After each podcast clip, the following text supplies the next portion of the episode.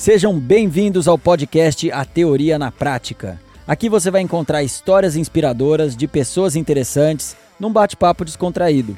Toda semana vamos trazer convidados especiais que vão dividir com a gente suas experiências de vida pessoais e profissionais. Meu nome é Fábio Torquato, sou empreendedor e Iron Man. Bora lá? Meu convidado hoje é executivo da área de educação e um dos top voices do LinkedIn mais lidos no Brasil.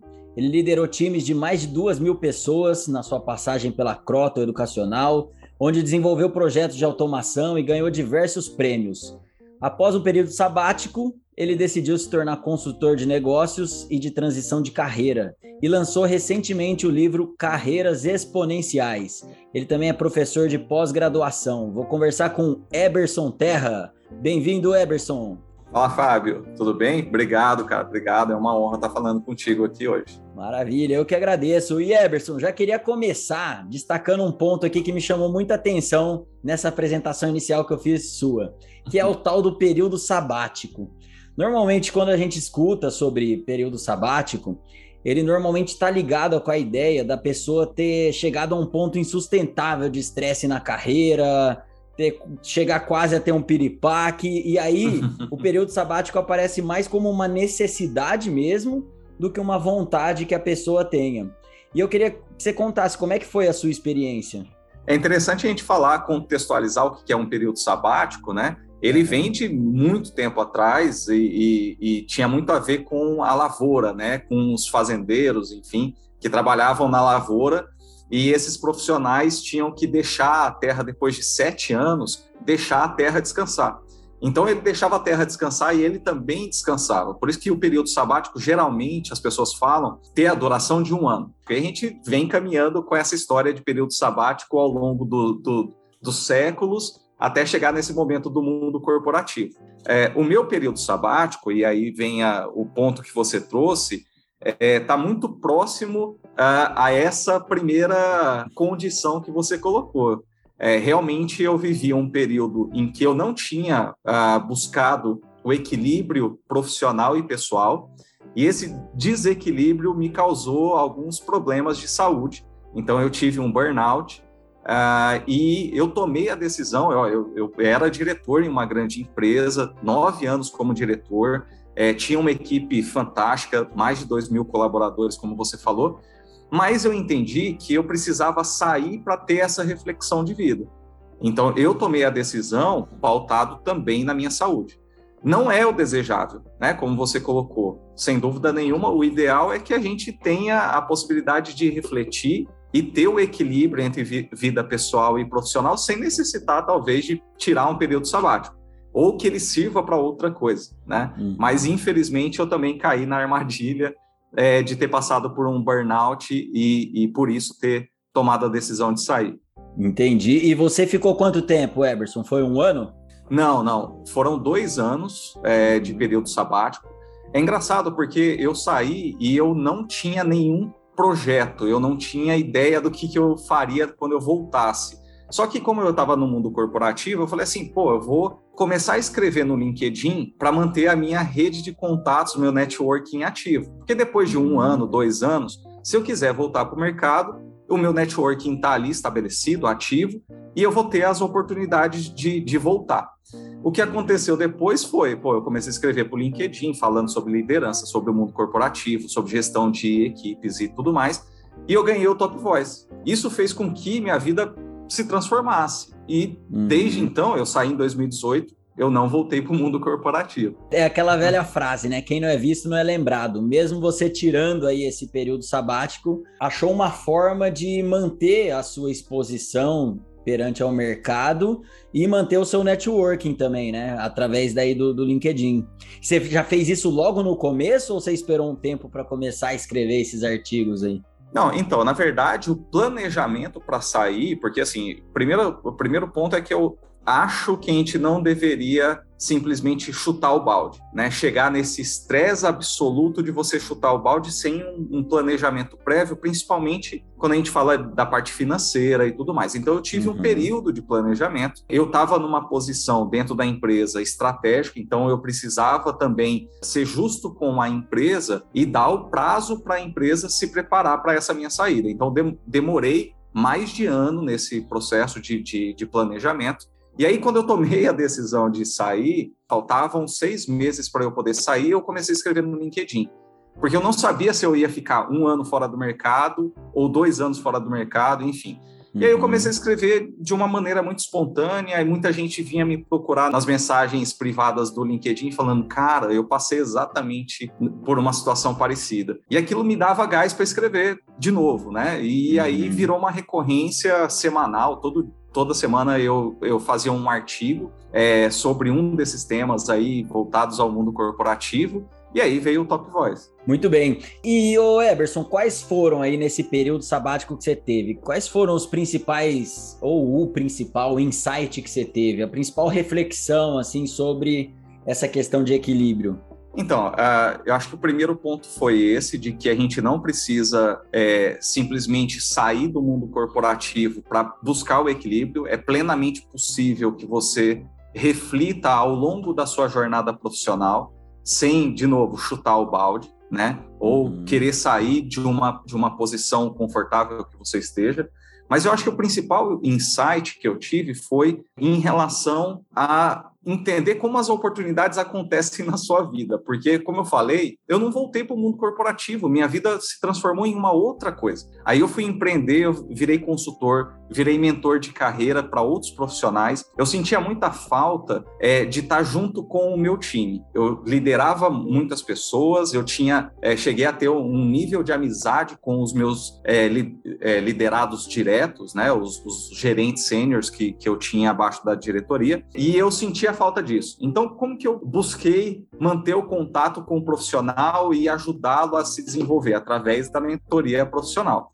Então, eu fui caminhando e fui entendendo que a, a, a, vida vai muito além de você estar tá no, numa zona de conforto, em uma única posição, por exemplo, de carreira, e simplesmente você fecha os olhos ali e fala: pô, eu estou confortável, não quero olhar para os lados e entender como essas oportunidades vão surgir para mim. Então, o principal insight é: não feche os olhos perante as oportunidades que aparecem, mesmo que você esteja numa posição confortável. Esse foi o principal ensinamento que eu tive. Maravilha, você acaba ampliando os horizontes, né, as possibilidades. Uma das coisas que eu escuto muito de período sabático, de, de pessoas que saem do mercado e fazem esse, essa, esse break, é de justamente começar a enxergar, ver outras perspectivas, né? Porque às vezes a gente está muito ali no na tarefa do dia a dia e acaba deixando passar várias coisas que talvez façam até mais sentido na sua vida do que o próprio trabalho que você está tendo. Né? Então, muito legal. E aí você começou então a escrever para fazer os artigos no LinkedIn e aí veio o convite para você escrever um livro, foi isso? Exato. Foi antes da pandemia, eu recebi o contato de um editor da Alta Books, que é uma grande editora lá do estado, da, do, estado do Rio de Janeiro, uhum. é, para falar sobre carreira, porque ao longo desse período sabático eu comecei a estudar muito sobre uh, o processo de gestão e planejamento de carreira profissional, é, justamente para escrever os artigos, né? E o que eu via muito no mercado eram livros muito focados apenas nessa questão muito tradicional de carreira e falava-se pouco sobre a vida pessoal e como que esse equilíbrio faz parte da vida profissional também. Uhum. E aí eu achei super bacana, comecei a escrever o livro faltando em fevereiro de 2020, então faltando um mês para o início da, da, da pandemia, Nossa. quando foi anunciada a pandemia. Uhum. E o texto simplesmente mudou, né? Porque o, o cenário mudou completamente. O livro é muito atual, eu acho. Eu, eu consegui trazer esse cenário de pandemia para dentro dele também. Que qual que é o seu conceito aqui? Como você define essa carreira exponencial? É, então, na verdade, é carreiras exponenciais no plural, porque uhum. é, justamente dentro desse conceito de, de plural, de ter uma carreira é, acho que acabou um pouco aquele conceito que a gente tinha junto aos nossos pais, avós, de que a gente deveria continuar numa mesma profissão às vezes na mesma empresa durante 30 anos e se aposentar. Isso uhum. acabou. Então, a gente vai viver cada vez mais e por que não a gente se arriscar a ter mais de uma carreira? Né? Você empreende em diversos setores da economia. Eu também estou vinculado a outros setores além da educação. É, minha primeira formação é em tecnologia, mas é, me dedico mais tempo à educação. Mas por que não a gente não explorar outros caminhos ao longo do tempo? Acho que o conceito de felicidade no trabalho, que é, é muito falado hoje em dia, né? É, essa questão de felicidade no trabalho é hoje eu estou feliz, amanhã o meu conceito de felicidade pode mudar. E com isso eu também posso mudar de carreira. Então, o conceito de, de ter carreiras plurais, né, a questão exponencial, está muito vinculado ao ambiente que a gente vive hoje, de tecnologias exponenciais, de empresas, organizações exponenciais. Eu fiz essa, essa menção é, ao uhum. ambiente né, que a gente vive. É, é muito pautado nisso, né? De você, primeiro, ter o poder de escolha, saber exatamente buscar as oportunidades que aparecem ao seu lado, é, passam por você diversas oportunidades durante um dia de trabalho e às vezes a gente fica cego. Ter a perspicácia de entender como você se projeta para o mercado, entender como que o mercado se move e como você pode aprender com isso e acabar sendo mais requisitado pelo mercado, que está sempre em movimento, e eu acho que o terceiro ponto é saber se adaptar ao mundo super volátil que a gente tem hoje. Né? Volátil hum. e incerto. E para você, Eberson, você estuda bastante carreira aí. Quais são as principais habilidades que você considera importante aí que a pessoa te, tem que ter para ter um bom desenvolvimento na carreira profissional nos dias de hoje, que mudou bastante isso, né? Ah, sem dúvida. O que eu trago no, no livro, inclusive, são seis dimensões de uma carreira exponencial, ou seja, de como você deveria conduzir é, a sua carreira, né? De como planejar e fazer a gestão da sua carreira. Essas seis dimensões, elas são habilidades que algumas são fala, bem faladas, outras nem tanto. Acho que o primeiro, a primeira habilidade, que é fundamental, eu dou o nome de renovação de conhecimento. É compreender quando um conhecimento técnico, que a gente chama de hard skill, ele fica uhum. obsoleto. E aí entra o conceito que já é muito difundido hoje, chamado lifelong learning, ou seja, que você precisa é, aprender pelo resto da vida. Né? Você tem que ser um estudioso, um aprendiz ao longo da sua vida, justamente pelo fato da, dos seus conhecimentos técnicos ficarem obsoletos conforme a tecnologia avança. Isso é natural. Uhum. Isso sempre vai acontecer na maioria das, é, dos setores da economia que a gente trabalha, venha trabalhar. Diferente das soft skills, que eu costumo fazer um, um, paralelo que soft skill é igual vinho, quanto mais você exercita, melhor você fica. Hum. A, a, hard skill tem essa característica de obsolescência, né? De é, ela tem um prazo de validade e depois você precisa estudar de novo dentro de um contexto maior. E aí existem outras habilidades. Eu citei aqui rapidamente a perspicácia e eu trago no livro dicas de como você exercitar e ganhar musculatura nessa habilidade chamada perspicácia, que é a arte de você antever impactos que podem acontecer contigo e na sua carreira profissional, conforme o mercado se move. Eu acho que muita gente acaba é, tendo essa percepção de uma falsa sensação de segurança por estar empregado e não enxerga o movimento do mercado pode ser que esteja surgindo uma tecnologia, uma startup que mude completamente o mercado que ele está atuando e às vezes ele nem se preocupa com isso, o profissional. Ele acha que ele está ali, vai cair o salário dele no quinto dia útil do mês, então ele não se preocupa com os movimentos que estão acontecendo no mercado. E aí a perspicácia é justamente você trazer para si a responsabilidade de compreender como aquilo impacta a sua vida profissional e você tornar o processo de adaptação a essas mudanças do mercado menos dolorosa.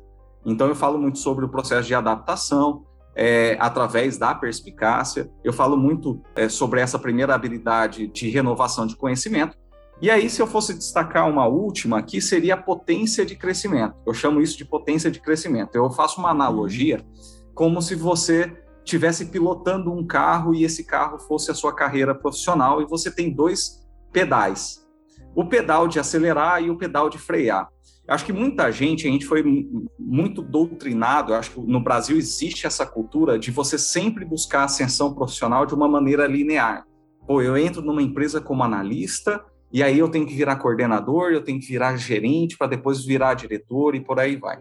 Uhum. E aí isso cria no profissional uma, uma série de ansiedades ao longo do caminho profissional dele. Então, potência de crescimento é dizer que você tem as rédeas e o poder de apertar o, o, pedal, de acelerar quando é necessário, ou seja, gastar mais horas do seu dia para o trabalho, e que está tudo bem também quando você está numa posição diferente, em que você formou uma família, quando você teve um filho recentemente, você precisa cuidar mais da família, você também pisar no freio e uhum. diminuir essa ansiedade de sempre só querer crescer. Então eu falo muito sobre essa habilidade que norteia o equilíbrio que talvez tenha me faltado e eu tô ainda, eu, eu acho que eu sou um workaholic em, em reconstrução, né? Legal, cara. E você falou uma coisa aí muito interessante, né? Da, da pessoa saber é, identificar também esses pontos em que estágio ela está dentro da empresa, etc. E uma coisa importante no desenvolvimento de carreira que eu acredito, é você também saber quando mudar de direção. Como uhum. você identificar o momento certo de fazer uma transição de carreira? Que dica que você daria nesse sentido aí, Eberson? Acho que o primeiro ponto e o, e o ponto fundamental e que pouca gente é, exercita é o autoconhecimento. Se você não se conhece, como você vai identificar se você está infeliz? Eu acho que o primeiro uhum. ponto é, de, de reflexão é esse se você já não está mais feliz fazendo o que você faz, cara, obviamente você precisa tomar uma atitude. Pode ser de transitar de carreira, de mudar de posição dentro da mesma empresa, tem inúmeras formas de você fazer isso. Mas uhum. também tem a, a possibilidade de você compreender o porquê você não está mais feliz fazendo aquilo. Geralmente, o que acontece é quando a, a, o profissional ele está inserido dentro de um ambiente, quando ele, ele passa a ficar infeliz no trabalho, tem basicamente dois, dois pontos aqui para a gente simplificar a conversa. Uhum. Um é que ele acha que chegou no limite daquilo que ele pode uh, crescer, ou seja, ele aprendeu tudo naquela posição e ele continua fazendo aquilo e aquilo se torna enfadonho para ele. Uh, e aí ele não vê perspectiva de crescer ou de aprender coisas novas. Então, esse é o primeiro ponto. E o segundo é que o ambiente que ele está inserido muda que são é, um ponto fundamental é a cultura da empresa. Se a cultura da empresa ela muda e, isso pode acontecer quando a empresa cresce demais, enfim, tem uma série de fatores para uma cultura de, de uma empresa mudar. Mas a gente percebe que os valores não são mais encaixados, né, entre o profissional, os valores do profissional e os valores da empresa. E aí acaba não tendo mais o que a gente chama de fit cultural. E aí o profissional fica infeliz. Então, para mim, esses são os dois insights para você começar uma reflexão de como fazer uma transição de carreira é, ou mudar de empresa e por aí vai.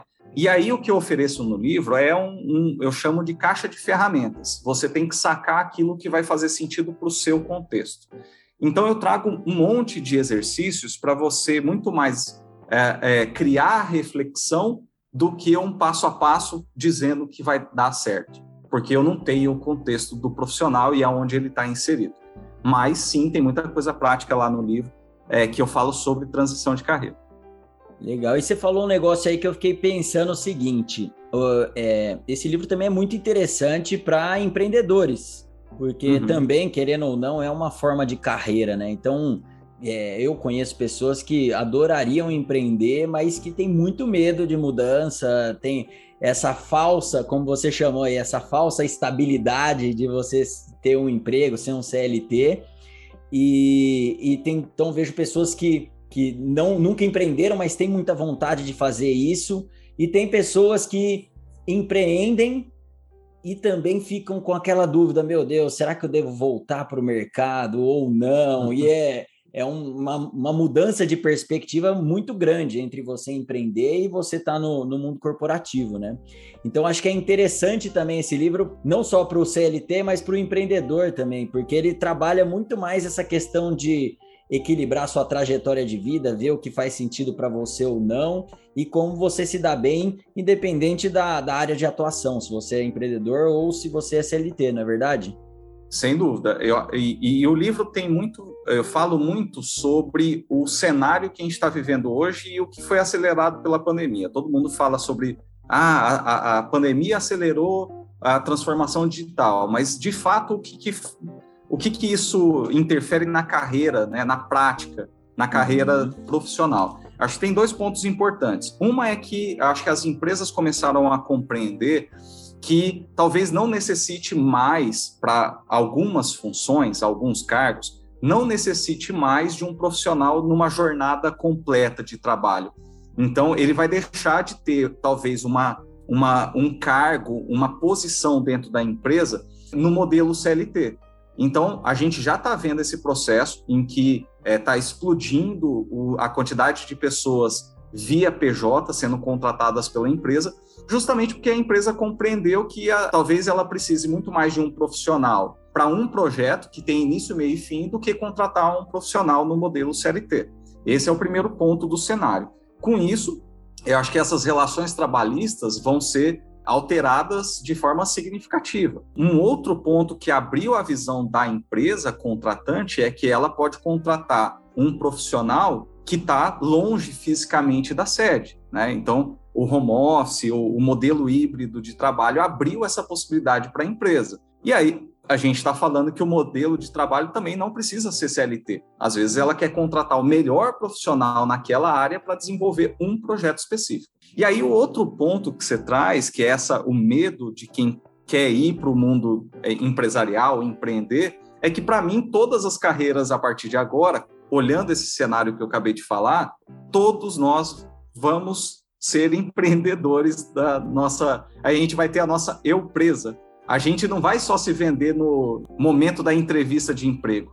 Se a gente vai virar, todo mundo vai ter essa característica de PJ, de prestação de serviços, ou a maioria das funções, vão ter funções que vão continuar é, sendo utilizadas a, a, a, os pontos da CLT. Mas eu acredito que muitas funções vão passe, passar por essa transformação. Então a gente precisa ter a habilidade de se vender todo dia, né? não só mais na, na entrevista de emprego. O que eu acho é que, mais do que o medo, existe o, o, o, empreendedor por ocasião. A pandemia trouxe um monte de gente é, de volta para o mercado por conta é, da demissão do, em massa, o desligamento em massa, e a única opção dessas pessoas foi: eu vou pegar o que me sobrou, o meu acerto trabalhista, e vou empreender, às vezes sem o preparo necessário para empreender. Esse é o maior risco. Então, eu acho que você exercitar compreendendo que você a sua carreira é um empreendimento, você já vai estar um pouco mais preparado quando de fato você quiser criar seu próprio, próprio negócio. A gente vê que eu, pelo menos, vi vários casos durante a pandemia de pessoas que trabalham em empresas que falam: Nossa, eu estou trabalhando home office, remoto, mas estou trabalhando muito mais. Então, para mim, não foi um grande choque isso, mas tem muita gente que não estava acostumado a trabalhar e falou: Pô, estou trabalhando muito mais de casa, remoto, do que eu estava dentro da empresa. E aí, a pergunta que eu queria pra fazer para você é essa: Você acha que esse, esse futuro do trabalho, que as pessoas vão começar a trabalhar mais remoto, por projeto, você acha que tem uma tendência de gerar mais um equilíbrio nessa balança entre vida pessoal e profissional? Ou você acha que vai, algumas profissões, né, vai continuar desequilibrado o negócio ainda e vai depender de cada um essa busca? Eu acho que vai depender de cada um essa busca, porque quem vai fazer o nosso horário não é a empresa se você está trabalhando 14 horas por dia, pode ser que tem, exista um problema na empresa, ou porque não tem colaborador suficiente existe uma, uma pressão e uma sobrecarga em cima daquele profissional, por isso ele trabalha 14 horas por dia. Mas, por outro lado, quando rompe essa barreira de bater ponto, a empresa se sente também um pouco mais livre para ficar te acionando fora do expediente. E aí, uh, cabe ao profissional colocar, reestabelecer esses limites. Isso que uhum. é o uhum. difícil. Eu acho que quando a gente está falando aqui, pô, estou tra trabalhando muito mais. uh, você não deveria, né? Na verdade, você deveria pegar a barreira que existia antes, que era você bater o ponto e ir embora para casa. Agora você tem que restabelecer, repactuar esses limites com a empresa dentro de casa, porque senão você vai sofrer. E, bom, essa era digital aí vai trazer vários desafios, né? Eu estava conversando com a diretora de, de People lá da Ambev, e ela e a gente estava falando sobre isso. Ela falou: algumas profissões é interessante a pessoa estar tá presencial, mas tem várias funções que não, não precisa disso. E aí vai também do timing da carreira da pessoa. Se a pessoa está no começo da carreira, é legal ela ir presencial para ter aquela troca de, de conhecimentos, uhum. para ela aprender as coisas. E a pessoa que está num nível mais senior, ela já, já pode, já tem essa maturidade, já pode fazer um trabalho mais remoto também. Então vai depender muito dessa do estágio do profissional também. E as empresas ainda estão tentando absorver é, como vai ser tudo isso, né? Eu, eu sei de empresas aí grandes que já adotou o remoto permanente. E, porque as pessoas vão ter que se adaptar a isso, vão ter que aprender um novo, novo modo de atuação, vão ter que se ajustar. E aí, ô Eberson, para a gente já entrando nos, nos finalmente aqui, uhum. eu queria que você deixasse uma mensagem aqui para as pessoas de que ajude elas a acharem o seu próprio caminho. Porque muita gente vai na onda do mercado, muita gente vai na onda da sociedade, da família, e às vezes acabam fazendo coisas que não gostam, que não trazem uma felicidade. Então, eu sei que você dá consultoria nessa área também. Eu queria que você deixasse uma mensagem para dar uma luz na vida das pessoas aí, para esse pessoal achar o seu próprio caminho. Show. Eu, eu vou resgatar aqui, Fábio, para contextualizar esse, esse insight Vou trazer uma pesquisa da, da, do Instituto Locomotiva, se não me engano, é de 2018, é, mas que ainda continua super atual. Nessa pesquisa, é, dizia que 56% é, dos profissionais com carteira assinada no Brasil diziam estar insatisfeitos com, com as suas carreiras. Então, assim, o que, que acontece? Qual, qual é o, o fato gerador que você precisa para tomar a rédea da sua carreira e voltar a ser feliz. Acho que todo mundo tem o direito de ser feliz fazendo aquilo. Eu não gosto também de falar sobre fazer aquilo que ama, porque quando a gente transforma o trabalho em amor, às vezes você vai perder um hobby. Então não é bem assim. Eu acho que a gente precisa de fato compreender que é, o, o, o nosso processo laboral, o nosso trabalho, tem que ser gratificante. Vão ter momentos que esse trabalho vai ser um pouco chato? Não é só né, fazer coisa legal o tempo todo. Isso então, aí. encontrar o equilíbrio dentro do trabalho para depois buscar o equilíbrio também fora do trabalho. Né? Então, eu trago essa pesquisa sempre quando eu falo, porque é muita gente é, é, é, infeliz, cara, no trabalho. E eu acho que depende muito mais delas, porque se você compreender que não é o status quo, é, não é só aquela questão salarial, que se você olhar para fora, você vai ver uma imensidão de oportunidades, é, essa visão se abre e você se sente um pouco mais à vontade para arriscar. E o que está faltando hoje é esse processo de arriscar. Eu sei, a gente está num período de, de pandemia ainda, está muito volátil e vai continuar sendo volátil, mas a gente precisa cavar as oportunidades, elas não vão aparecer na sua porta com um lacinho, ó, tem uma oportunidade para você. A gente precisa fazer o nosso papel de buscar isso. Né? Uhum. Legal. E é um exercício que eu acho que é, tem que ser diário, né? De, porque Sem eu fico imaginando aqui, eu, eu já sou um cara que já empreendo aí há algum tempo, então tudo que eu olho eu vejo oportunidade. Mas eu fico imaginando para uma pessoa que trabalhou a vida toda numa empresa, que não está acostumada com esse tipo de, de pensamento, de você enxergar, ver perspectivas novas, ver oportunidade nas coisas, é, a pessoa precisa começar a treinar a fazer isso, né? Tem, tem, você tem alguma dica disso, não? De como, Exato. como abrir a mente para ver outras possibilidades? Cara, eu, eu, cito um exemplo que é um exemplo real no livro sobre isso, sobre um profissional que falava assim, cara, eu amo o que eu faço, eu amo a empresa que eu tô, e aí, ele um dia ele foi é, demitido simplesmente pelo fato de corte de verbas. E ele se sentiu tão culpado e falando e culpando a empresa como se a empresa devesse um favor para ele. É, esse é o primeiro ponto. Então, você não pode ser um profissional avestruz, né? Que enfia a cabeça dentro da terra e tá tudo bem lá dentro da terra, onde você trabalha, seu ambiente.